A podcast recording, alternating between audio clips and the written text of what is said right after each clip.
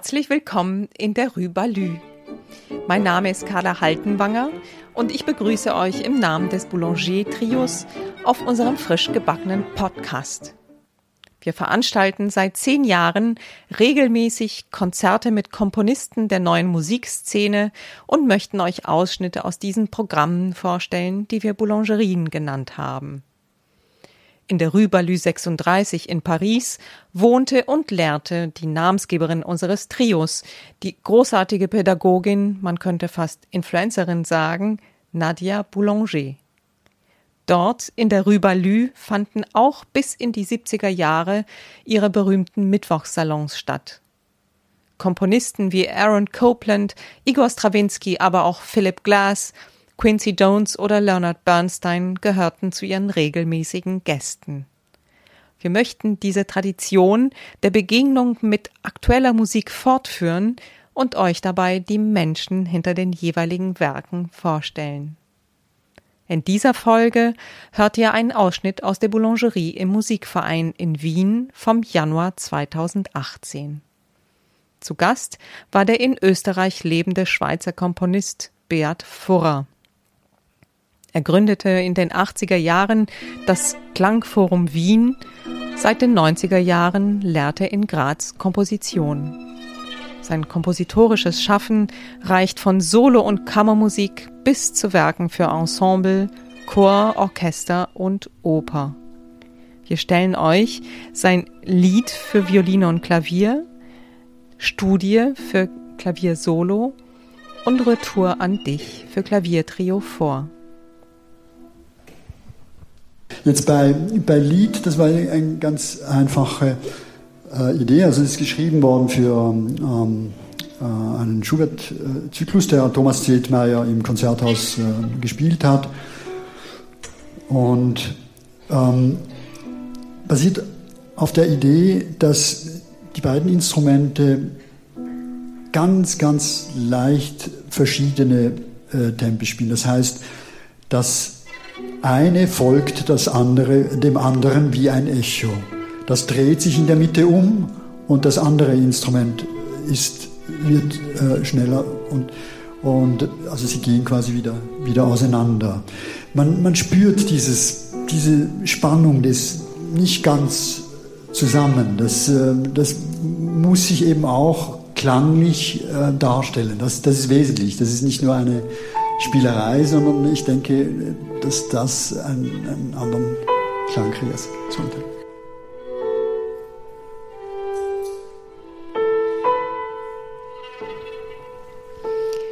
Im 1993 entstandenen Werk Lied für Violine und Klavier scheinen die Klänge sich zu erinnern. Das Anfangsmotiv aus Schuberts Lied Auf dem Flusse aus der Winterreise erklingen ohne zitiert zu werden, wie aus der Ferne hörbar. Die zwei Instrumente finden kein gemeinsames Metrum, in ganz leicht unterschiedlichen Tempi nähern sie sich bzw. entfernen sie sich wieder voneinander.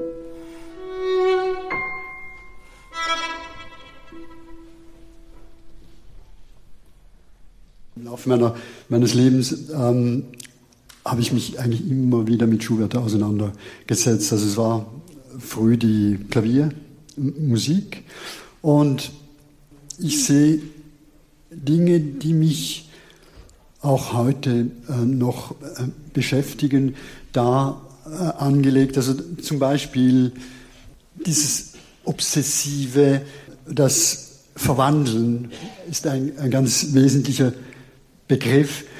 Ähm, die Verwandlung eigentlich ein, eine dramatische Form. Dann ist es auch die Entstehung einer, ähm, also eigentlich das Denken über Musik, das da ansetzt. Ja? Also dass plötzlich äh, Strukturen quasi leer weiter plötzlich aufhören, plötzlich blockartig Dinge ineinander geschnitten sind. Ja?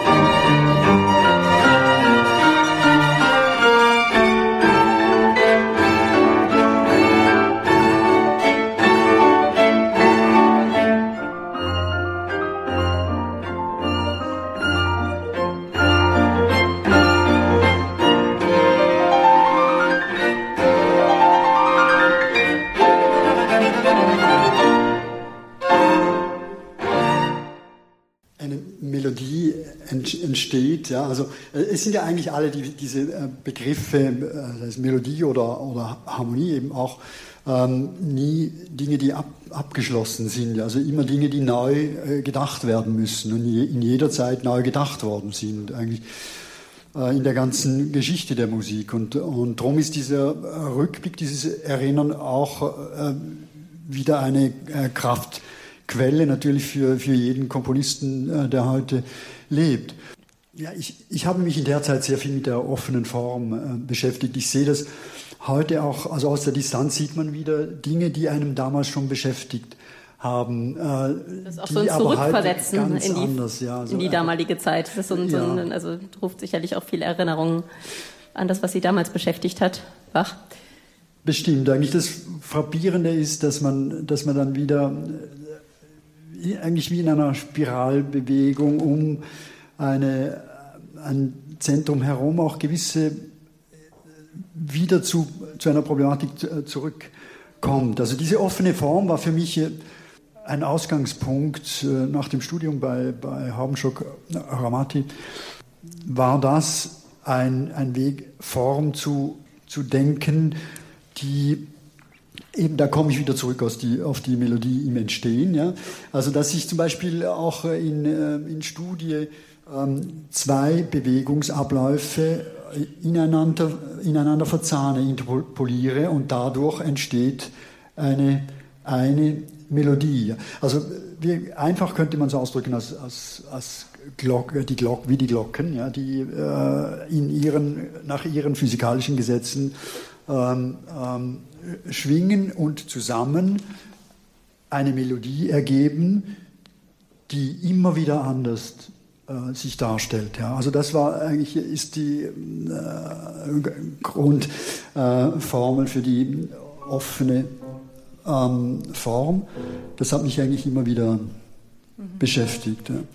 Oder was mich auch immer beschäftigt hat, und das, das ähm, hört man ansatzweise in dieser äh, Etüde-Studie, das Entstehen einer Melodie. Ja, also nicht Melodie Entstehen einer Melodie aus einer ähm, gleichförmigen, sehr äh, reduzierten Bewegung, nämlich eine chromatische Abwärtsbewegung in verschiedenen äh, Tempi. Das sind, das sind die Dinge, die ich eigentlich bei Schubert äh, auch äh, immer wieder entdeckt habe. Ja.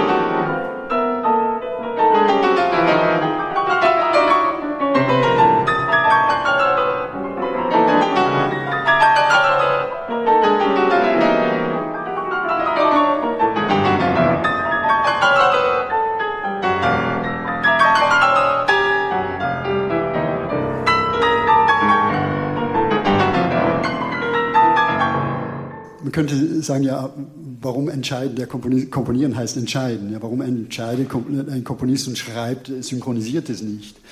Weil es einen, weil es einen anderen Klang kreiert. Ja, und das ist das Wesentliche. Also es geht nicht um eine Beliebigkeit oder um irgendeine Improvisation. Ja, nicht Improvisation. Ich mag diesen Begriff gar nicht. Ja.